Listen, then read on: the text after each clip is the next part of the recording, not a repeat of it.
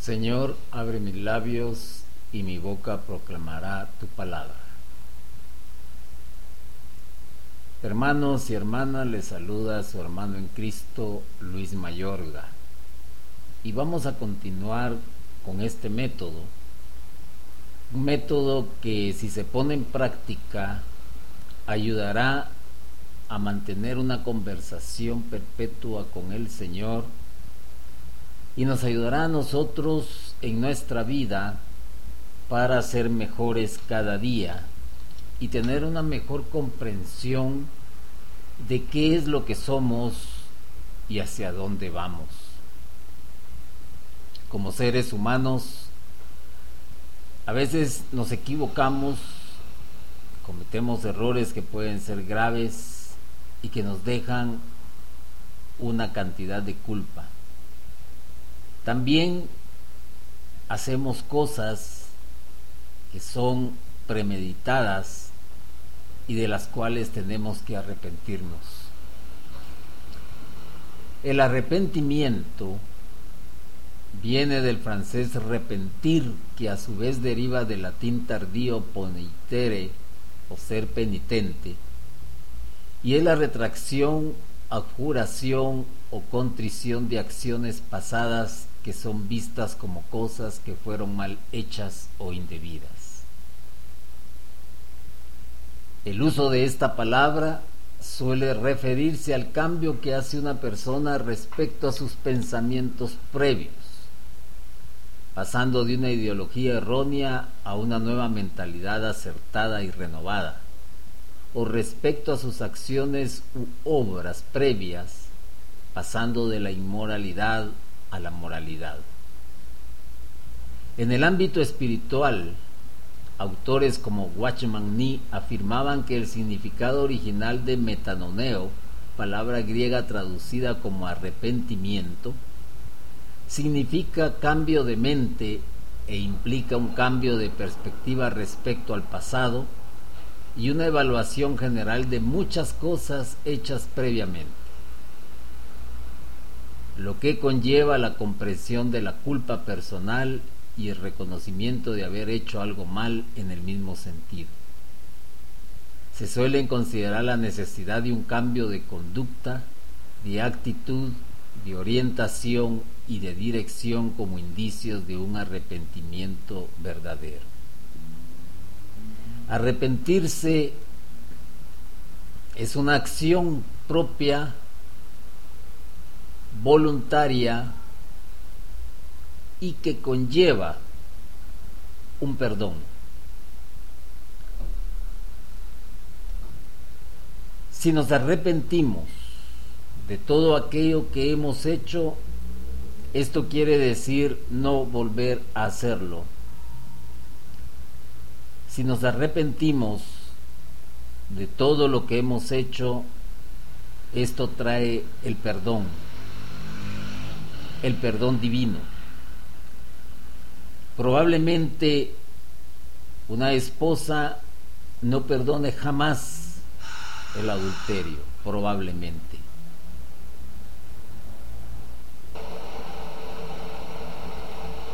Porque es humana y el perdón es celestial, es divino y aquel ser humano que es capaz de perdonar alcanza ese grado de divinidad, de celestial. No se vaya a malinterpretar como queriendo que yo esté dando a entender que se convierte en un Dios. No, sino que es una acción del Espíritu Santo que mueve a la persona a perdonar y esa acción del Espíritu Santo también que mueve a la persona a arrepentirse. Veamos esto a la luz de las sagradas escrituras. En el libro del Apocalipsis, en su versículo 10, capítulo 16, dice,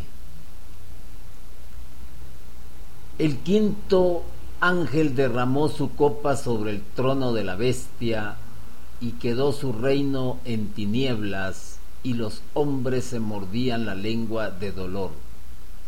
No obstante, blasfemaron del Dios del cielo por sus dolores y por sus llagas, y no se arrepintieron de sus obras. Palabra de Dios. Aquí encontramos dos palabras. Blasfemaron y la otra no se arrepintieron. Blasfemar es quejarse, echar la culpa, negar una divinidad, atentar contra las virtudes de Dios, blasfemar, hablar mal, maldecir, no aceptar. El libro del Apocalipsis para muchos es un libro que narra cosas que están por suceder, pero aquel que lo ha leído se va a dar cuenta que en el libro del Apocalipsis está como la historia sintetizada de la salvación desde el principio, pasando por una parte medular, que es la que estamos viviendo, y más adelante de las cosas que están por venir. Y de las cosas que están por venir se habla de un trono, se habla de la bestia que está sentada en el trono, y esta bestia es la representación de todo aquello que induce al ser humano a la maldad, a la inmoralidad, a tener dioses ajenos delante del verdadero Dios, a poner su corazón en tesoros terrenales, a alejarse de la espiritualidad.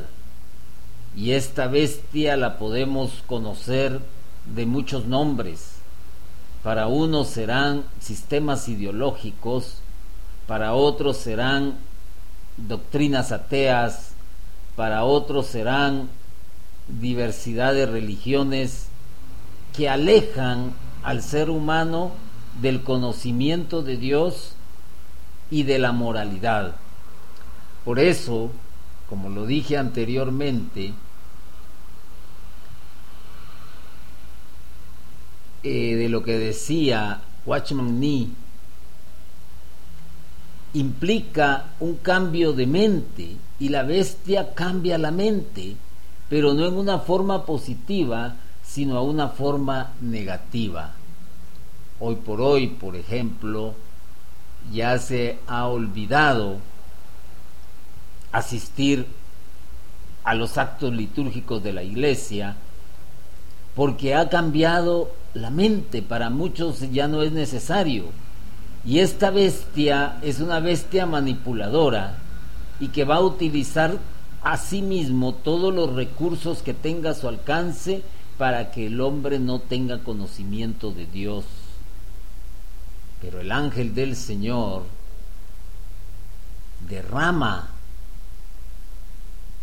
derrama una copa sobre el trono de la bestia y el reino de esta bestia queda tinieblas y los hombres se mordían la lengua de dolor. ¿Qué es la humanidad sin Dios? La humanidad sin Dios vive en la oscuridad. Muchos creen estar en la luz. ¿Cuántas religiones, cuántas sectas, cuántos pensamientos ideológicos hablan de una luz?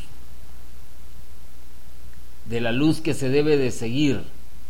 Por ejemplo, el sistema político, ante el caos imperante en muchos países aparece de repente un, un, líder que se considera el Salvador, que se considera el Mesías, que se considera el Moisés y que va a mostrar la luz de, de la democracia, la luz de la libertad. Y es una falacia. Y ahí va la gente la gente va siempre teniendo necesidad de un liderazgo, de alguien que lo que le abra brecha, que le abra el camino para poderlo seguir, porque es una condición natural del ser humano,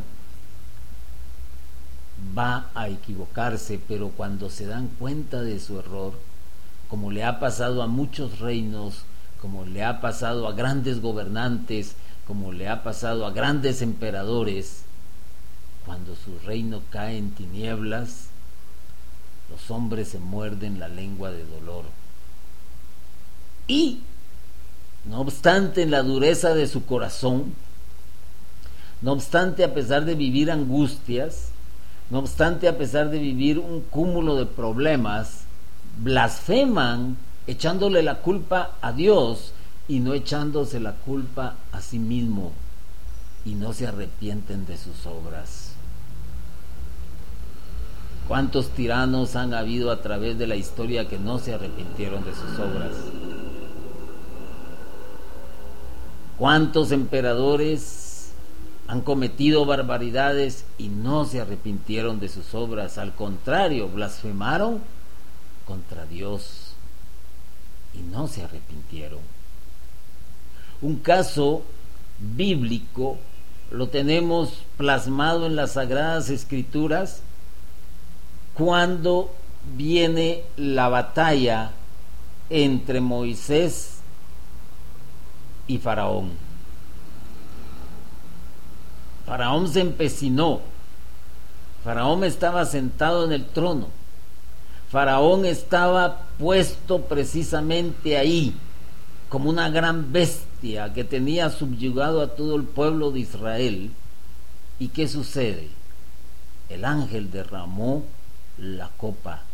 El ángel de la muerte iba a pasar y todo iba a quedar en tinieblas y se iban a morir quienes, los primogénitos. De aquellos cuyas casas no estuvieran marcadas con la sangre del cordero. Y este tuvo que padecer en carne propia la muerte de su hijo, de su primogénito, para poder dar la orden de que el pueblo de Israel podía ser libertado. Pero cuando reacciona, blasfema, se muerde la lengua y no se arrepiente y va detrás del pueblo de Israel al cual Dios va dirigiendo y por medio de Moisés separa las aguas del mar para que pasen en medio del mar. Todo un pueblo que alababa y bendecía a Dios. Y entonces, ¿qué sucede? Las aguas se vuelven a retornar a su punto, a su estado natural, y con ello se traga a un sinfín de huestes del ejército de Faraón. Y no se arrepintieron. Cuando el ser humano no se arrepiente, muere en una situación de pecado. Muere blasfemando el nombre de Dios. Entonces el arrepentirse es evaluar lo que yo he hecho, es evaluar mis situaciones, mis conductas, y si, han, y si he caído en la inmoralidad, si he caído en lo que no es bueno, me tengo que arrepentir. Pero un arrepentimiento que debe de ser sincero. Porque al final, ¿quién es el arquitecto de su propio destino? el ser humano. El ser humano es arquitecto de su propio destino, porque Dios en su infinita sabiduría le ha dado a cada quien talentos, le ha dado a cada quien virtudes, le ha dado a cada quien las armas necesarias para que las pueda utilizar en su provecho y para poder engrandecer también por medio de estos talentos el reino de Dios. Pero el ser humano se equivoca constantemente y se deja llevar por sus pensamientos se deja influenciar por cosas nocivas, se deja seducir por el mal, se deja seducir por todo aquello que es inmoral, porque al final podríamos pensar que todo lo que es sensorial, si te equivocas, te va a conducir a una vida de pecado y a cometer situaciones malas. Por ejemplo, con tu vista, tienes el sentido de la vista, puedes apreciar el paisaje, puedes apreciar las aves, puedes apreciar la naturaleza, puedes ver un buen programa de televisión, puedes leer, puedes eh, tomar los objetos, etcétera. Pero también puedes ver pornografía, puedes ver a una mujer eh, con otro pensamiento, puedes desearla y entonces esto te va a llevar a cometer un grave error que es tratar de conquistarla y si eres casado, cometer adulterio. Si no eres casado y te gusta ver pornografía, entonces estás cometiendo una inmoralidad. Aunque el mundo te diga que es bueno, que para eso está ahí, que eso es lo mejor, tienes que admirar la desnudez de la mujer. Entonces vienes y tomas el fruto prohibido, aquel el cual no debes de tomar. Si es por medio, por ejemplo, del sentido del gusto, puede ser que te atraiga las, las mejores comidas, los mejores restaurantes, los mejores cafés, los mejores licores y todo y con exceso. ¿Por qué? porque estás haciendo que tu sentido se goce en ello, que te produce placer. Y así podemos analizar cada uno de los sentidos físicos y te vas a dar cuenta que cada sensación placentera que experimentas, por lo general, en lugar de experimentarla en una situación normal, natural, te dejas llevar y te vas yendo por el precipicio de lo que es el pecado, la gula, la sexualidad desenfrenada, pensamientos pecaminosos, pensamientos de odio, pensamientos de violencia, pensamientos de egoísmo, de avaricia. Corren tus pies, corre tu, tu cuerpo a prestarse a hacer el mal. Porque no es lo mismo que con tus pies estés en una iglesia, por decirte ello, a que vayas a un prostíbulo. No es lo mismo. Tus sentidos te han llevado hacia allá. Probablemente tus padres te dieron la oportunidad de estudiar, pero en lugar de estudiar, preferiste la vagancia, preferiste el ocio, preferiste la ignorancia y hoy asumes las consecuencias de ser probablemente un don nadie y que tenga que sudar más de la cuenta para poder llevar el pan diario a cada mesa. Pero si sigues en el camino de pecado, entonces hasta te va a dar cosa trabajar por un salario mínimo, porque lo que quieres son grandezas, lo que quieres son autos, lo que quieres son televisores, lo que quieres es refri, es, es, es dinero. Y entonces buscas el dinero fácil. Y al final puede ser que encuentres la muerte. Entonces, ¿quién es el arquitecto de su propio destino? El ser humano. Dios te ha dado lo necesario para que tú puedas salir adelante, para que tú puedas ir caminando, para que tú puedas ir avanzando en la vida, te ha dado inteligencia, que es lo que más se necesita. A muchos les habrá dado el don de la locución, pueden ser muy buenos oradores, muy buenos predicadores, muy buenos cantantes, muy buenos poetas.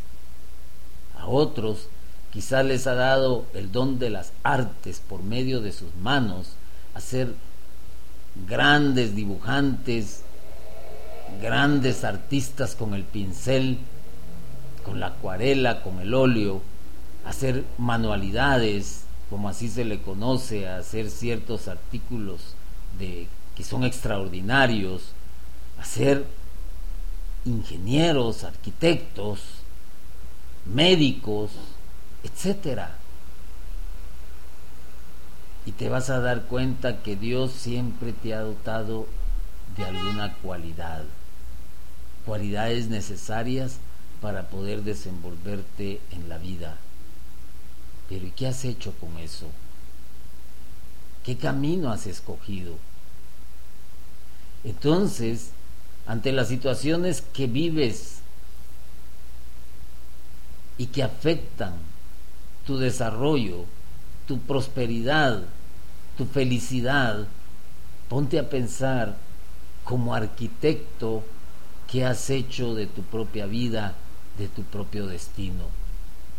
Hacia dónde has conducido tu hogar, hacia dónde has llevado a tus hijos, hacia dónde has prosperado en tu trabajo, hacia dónde has, has elevado, te has elevado en tus estudios. ¿Qué has hecho? Y si los talentos que Dios te ha dado los has utilizado para un buen fin o para un mal fin. Si es para un mal fin. Si siendo el arquitecto de tu propio destino, has descubierto que no has hecho las cosas adecuadamente, no te queda más que arrepentirte. Para no blasfemar el nombre de Dios contra Dios y para no morir en pecado, tienes que arrepentirte. Y dentro de esto de arrepentirse, nos dice el documento de la iglesia, alabado seas, en su numeral 218, recordemos el modelo de San Francisco de Asís para proponer una sana relación con lo creado como una dimensión de la conversión íntegra de la persona. Esto implica también reconocer los propios errores, pecados, vicios o negligencias y arrepentirse de corazón, cambiar desde adentro.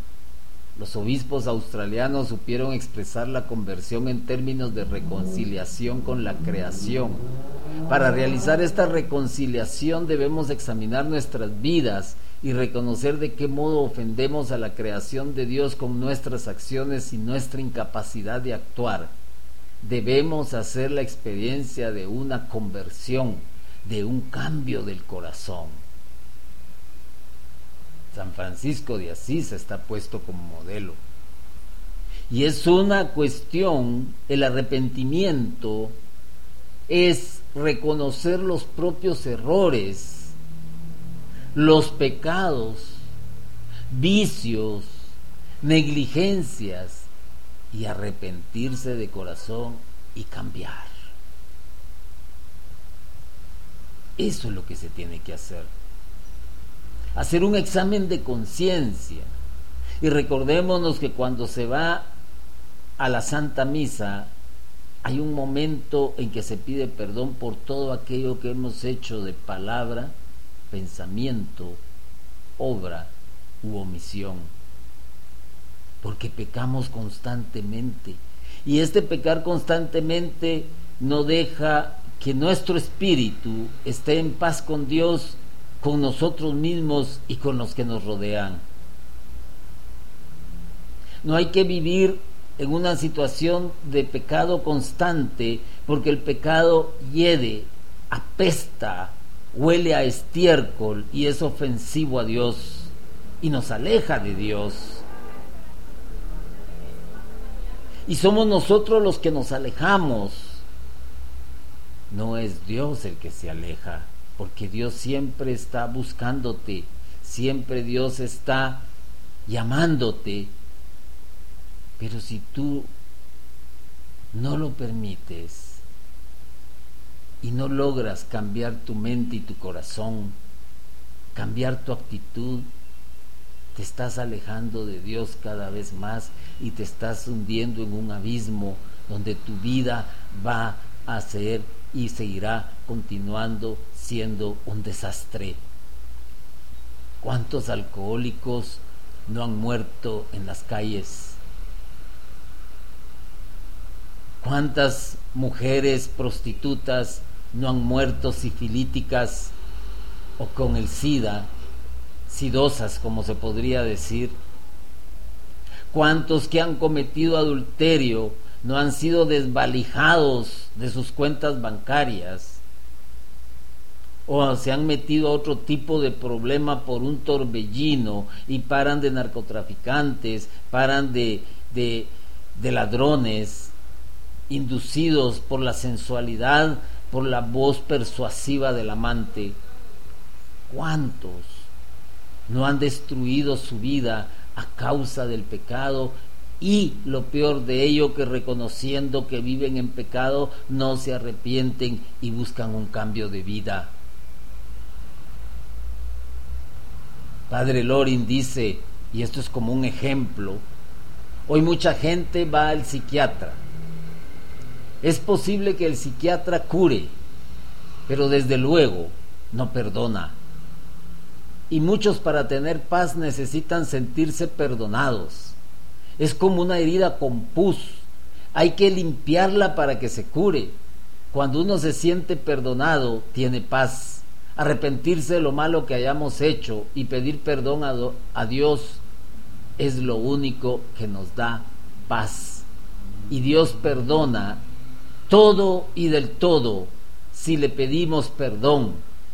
Para eso se ha hecho la confesión.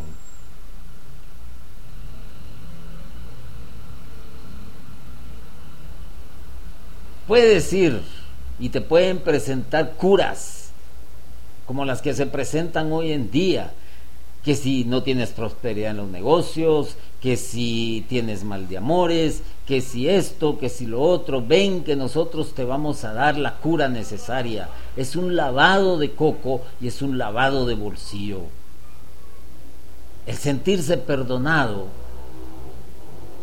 es lo que verdaderamente te da paz. Y el único que te va a sentir que hacerte sentir que verdaderamente fuiste perdonado es Dios.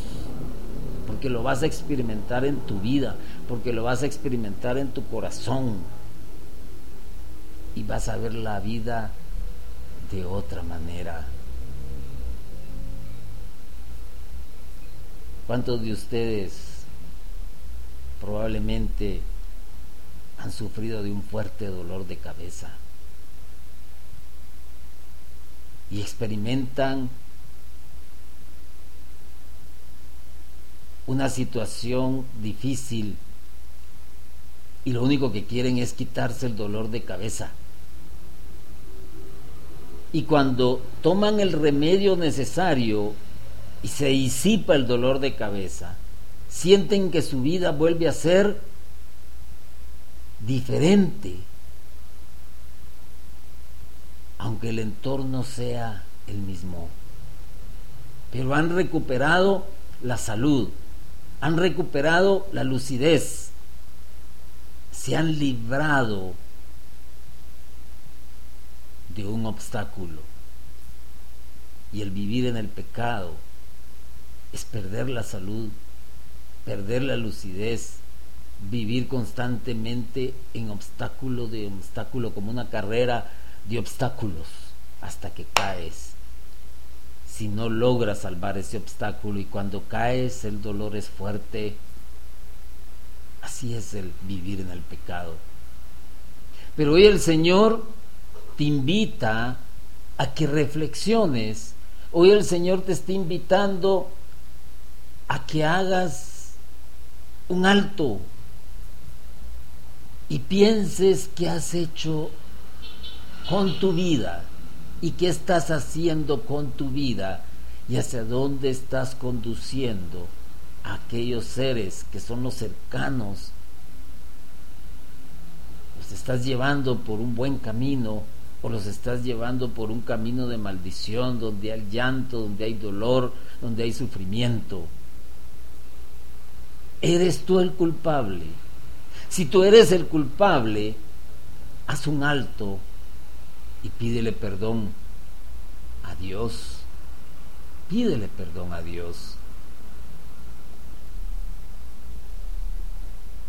En el ámbito espiritual, autores como Watchman Nee afirmaban que el significado original de metanoneo, palabra griega traducida como arrepentimiento, significa cambio de mente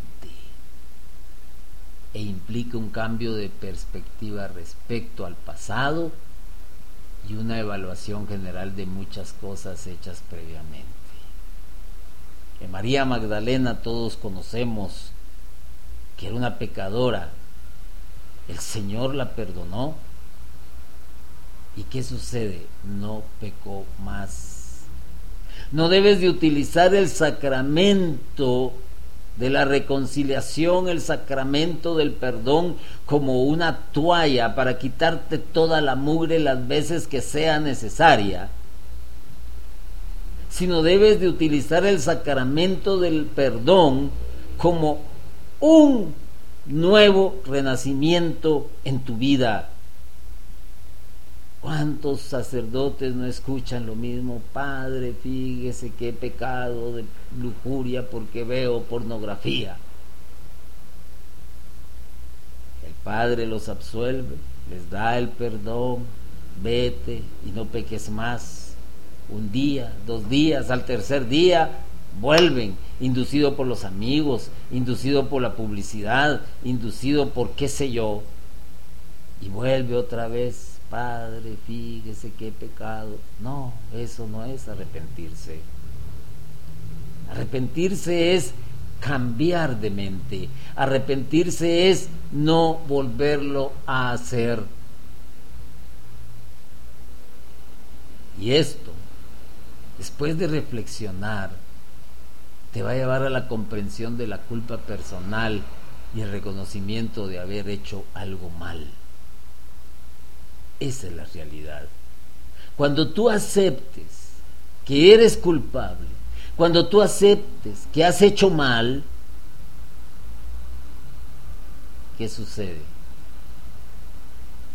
Te va a llevar a arrepentirte.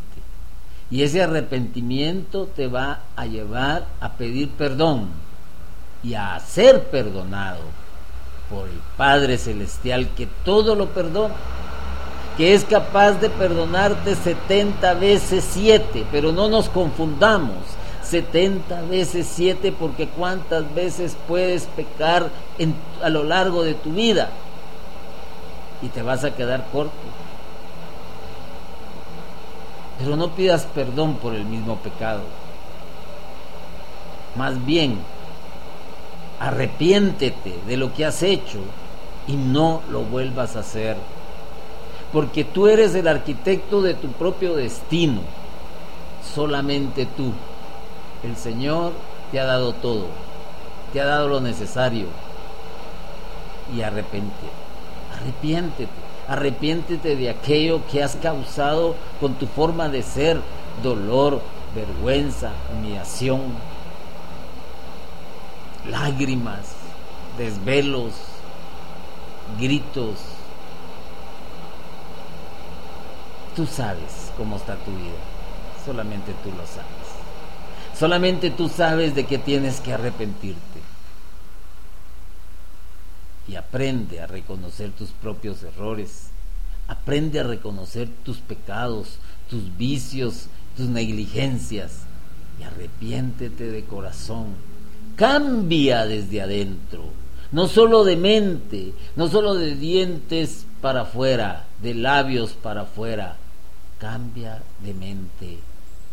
Tira todo aquello que realmente está haciendo daño en tu vida. Si es una amante, olvídala. Si es el vicio de la adicción a las drogas, déjalos. Si es el alcohol, déjalo.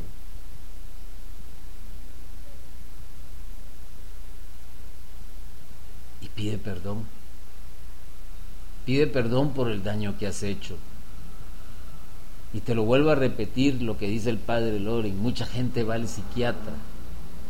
Es posible que el psiquiatra los cure, pero desde luego no perdona. Y el perdón es necesario, porque es lo único que te va a dar paz.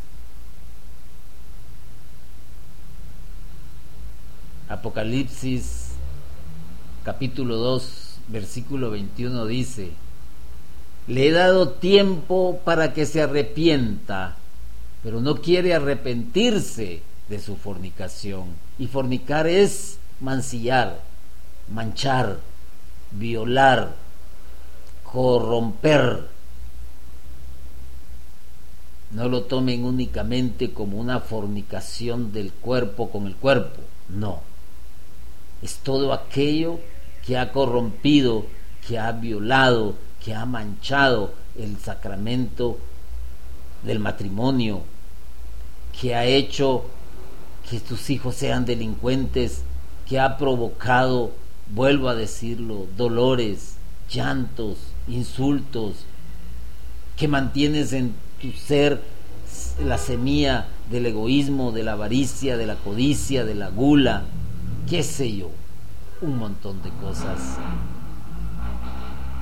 Señor te ha dado tiempo y te da tiempo antes de tu hora, antes de que tengas que rendirle cuentas. Estás viviendo como un periodo de gracia y todo se debe a quién? A su Hijo Jesucristo, que derramó su sangre en la cruz para el perdón de tus pecados. Y si tú no tomas esta oportunidad, te digo, morirás ciertamente y morirás para la vida eterna de muerte donde el crujir y el rechinar de dientes será para toda la eternidad. Hagamos una oración que nos permita reconocer lo que somos y pedir perdón y arrepentirse. Padre, me arrepiento de todas las formas que te haya ofendido, de palabra, obra u omisión. Yo he pecado en lo que he hecho. Yo estoy hoy en tu presencia y me arrepiento de mi lujuria, fornicación, adulterio, libros impuros, películas no adecuadas, fotos no adecuadas, fantasías sexuales. Me arrepiento de cualquier comportamiento compulsivo o adictivo, bebida, droga, juego, sexo, gula. Me arrepiento de cualquier robo, mentira, decepción o fraude. Por mi frialdad hacia mi familia, por chismear, por traicionar confidencias, por sentir envidia, por sentir odio, por tener resentimiento, por la falta de perdón que he experimentado hacia los demás, por, por los celos, por las críticas, por juzgar a otros, por mi pereza espiritual